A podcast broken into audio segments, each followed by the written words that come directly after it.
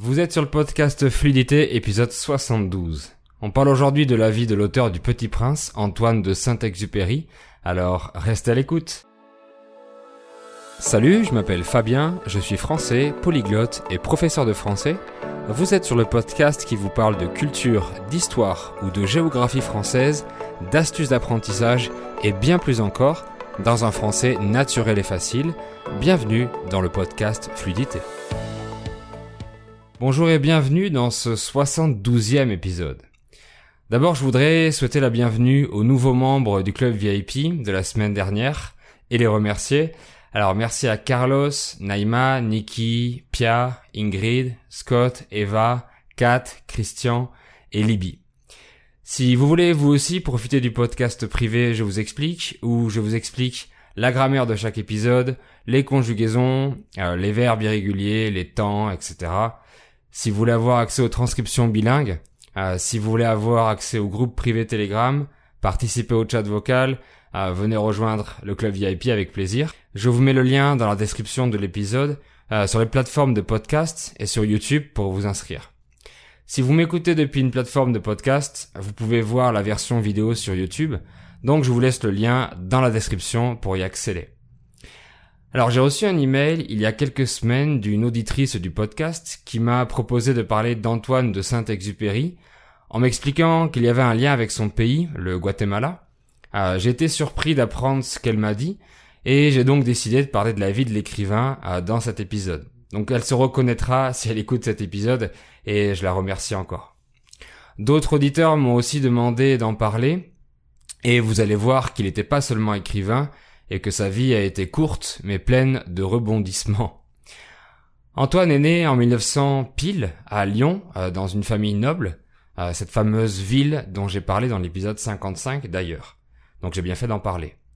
Pile, ça veut dire exact pour un nombre. Pour un prix, on peut dire que ça coûte 50 euros pile, et pour l'heure, on peut dire qu'il est 20 heures pile, par exemple. Donc pour la suite de l'histoire, son âge sera facile à calculer euh, pour chaque fait chronologique, vu qu'il est né en 1900.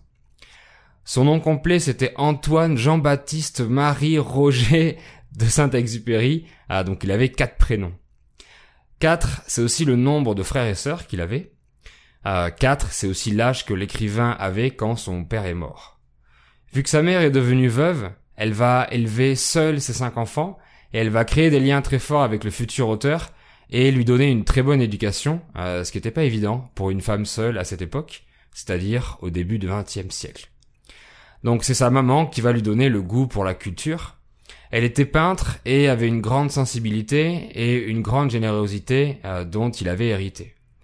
Parce qu'on dit qu'en cours, Antoine était un enfant rêveur, indiscipliné et très sensible. En 1912 donc, à 12 ans, il commence à être passionné par les avions. Il va souvent à un aérodrome à côté de la maison de ses vacances et là-bas, il pose régulièrement des questions techniques aux mécaniciens à propos du fonctionnement des avions. Euh, un jour, il dit à un pilote que sa mère l'a autorisé à faire un baptême de l'air.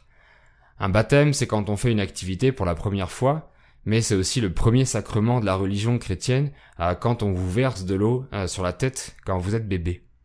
Juste après, Antoine va écrire son premier poème, inspiré par cette aventure en avion, tellement il a adoré. Et il a continué à écrire, comme des articles pour sa classe, des poèmes, ou encore des lettres pour sa mère. Une fois, pour une rédaction de français où il devait raconter un match de foot, il a écrit une seule phrase où il a dit Le terrain était mouillé, donc le match a été annulé. Bien sûr, il a été puni pour cette insolence, euh, mais c'était bien tenté. En fait, et étonnamment, il était le meilleur en matière scientifique que littéraire. En 1917, son petit frère François meurt d'une inflammation suite à des rhumatismes. Antoine a été très attristé par la disparition de son petit frère, et il va s'en inspirer pour écrire encore plus. À 21 ans, il entre dans l'armée pour faire son service militaire en tant que mécanicien d'avion. À cette époque, le service militaire était obligatoire, euh, mais plus maintenant, depuis déjà quelques années. Il se paye aussi des cours de pilotage, et il arrive à avoir son brevet de pilote civil malgré un problème d'atterrissage pendant l'examen, apparemment parce qu'il était un peu étourdi. Être étourdi veut dire être distrait et avoir des problèmes de concentration. On peut dire aussi être tête en l'air. Il continue ensuite sa formation, mais en tant que pilote militaire au Maroc, où il aura un autre accident d'avion et où il va avoir une fracture du crâne. Euh, il est alors obligé d'arrêter de piloter quelques années pendant lesquelles il en profite pour écrire et dessiner. Mais il reprend le pilotage en 1926 et conduit des avions pour la société aéropostale où il fera des trajets de Toulouse à Dakar, euh, donc pour distribuer le courrier. Il devient chef de poste au Maroc où il va apprendre l'arabe et sera inspiré par la magie du désert pour écrire son premier roman qui s'appellera Courrier du Sud, où il y raconte ses aventures de pilote. En 1929, donc à l'âge de 29 ans, il participe au développement de l'aéropostale en Argentine en faisant des vols vers la Patagonie. Là-bas, il va y rencontrer une salvadorienne prénommée Consuelo, sa future femme, euh, qu'il épousera en 1931 à Nice. D'ailleurs, il va la demander en mariage dans une euh, très longue lettre d'amour. quel homme romantique mais c'est normal parce qu'il était français. Toujours en 1931, euh, il écrit et publie son deuxième roman intitulé Vol de nuit, où il raconte le quotidien des aviateurs de l'aéropostale. Le livre est un grand succès et Antoine devient euh, très populaire. Il reçoit un grand prix littéraire, le prix Femina, euh, toujours à la même année. Ensuite, Antoine va continuer à piloter. Il sera par exemple pilote d'essai d'hydravion ces appareils qui sont faits pour décoller et atterrir sur l'eau. Il va aussi travailler pour Air France en ouvrant des lignes aériennes vers l'Afrique. Saint-Exupéry veut battre le record de vitesse du raid Paris-Saigon, la ville qui s'appelle maintenant Ho Chi Minh, mais manque de chance, son avion s'écrase dans le désert à la frontière entre la Libye et l'Égypte. Euh, il survit à trois jours de marche dans le désert avant d'être sauvé. Ça fait quand même deux fois qu'il s'écrase en avion, euh, donc il faut vraiment être passionné pour continuer. Moi, sa place, euh, j'aurais arrêté. En 1936, il part en Espagne en tant que journaliste pour couvrir la guerre civile sur place. Grâce à tous ces voyages riches en émotions et en rencontres, il réfléchit beaucoup sur la condition humaine et s'en inspire pour écrire un autre best-seller, Terre des Hommes, euh, qui est sorti en 1939. Antoine fait un voyage en avion de New York à Punta Arenas au Chili il s'arrête au Guatemala pour faire le plein de carburant, mais il subit encore un autre crash d'avion. Il est gravement blessé et va se soigner en restant à Antigua, donc au Guatemala. Et c'est une théorie, mais les volcans guatémaltèques de la région lui auraient inspiré le lieu de l'action du roman Le Petit Prince, le fameux petit astéroïde euh, qui est la planète du personnage. Certains détails du livre coïncident avec la réalité, notamment le fait qu'à Antigua, euh, il y ait deux volcans endormis et un autre en activité, comme dans le conte. C'était l'histoire que m'a envoyée par email mon auditrice, justement. Il y a une autre théorie euh, qui dit que l'astéroïde du livre serait une dédicace au Salvador, le pays natal de sa femme Consuelo, et elle serait la rose dont s'occupe le petit prince. Ensuite, l'aviateur écrivain va aussi travailler pour l'armée de l'air française pour combattre durant la Seconde Guerre mondiale. Euh, durant une mission, son avion se fait tirer dessus par les Allemands, Heureusement, il arrive à rentrer sain et sauf à la base, plus de peur que de mal. Ensuite, il part sur le continent américain. Il est très connu aux États-Unis grâce à la traduction de son dernier bouquin, mais aussi grâce à l'adaptation au cinéma de Vol de nuit, un autre de ses romans. En 1940, il part vivre à New York. C'est là où il écrit Les aventures du petit prince.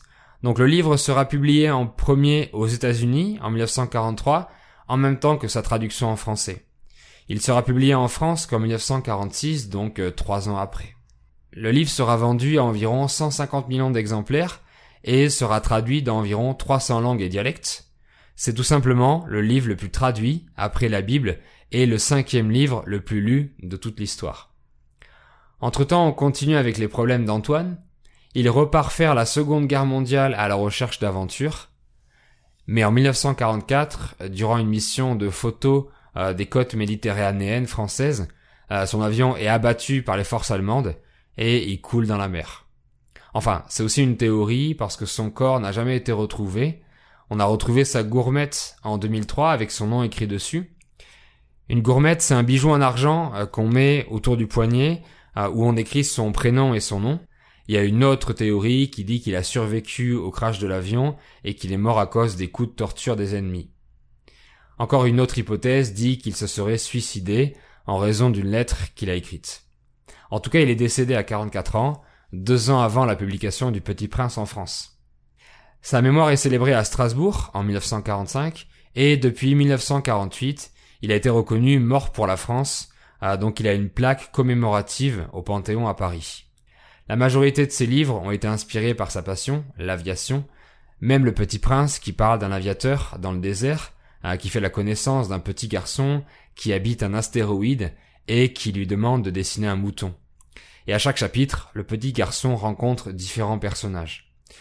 Donc même si le livre est fait pour être compris par les enfants, avec le français littéraire de l'époque, il parle des comportements étranges des adultes euh, qu'il rencontre et nous rappelle qu'on a tous été des enfants un jour.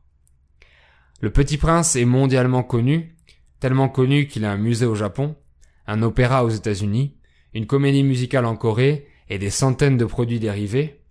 Il a été adapté en bande dessinée, en livre, en film, etc., euh, mais pas encore en série Netflix.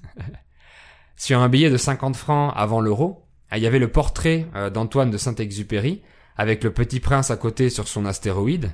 Il y avait d'ailleurs une faute de frappe dans son nom de famille sur le billet, mais j'en parlerai dans le podcast Je vous explique, pour les membres VIP, avec d'autres anecdotes. Voilà pour cet épisode sur Antoine de Saint-Exupéry. mettez un like si vous l'avez aimé et si vous êtes sur YouTube. Merci beaucoup de l'avoir suivi et on se dit à très bientôt dans le podcast ou sur ma chaîne. Bye bye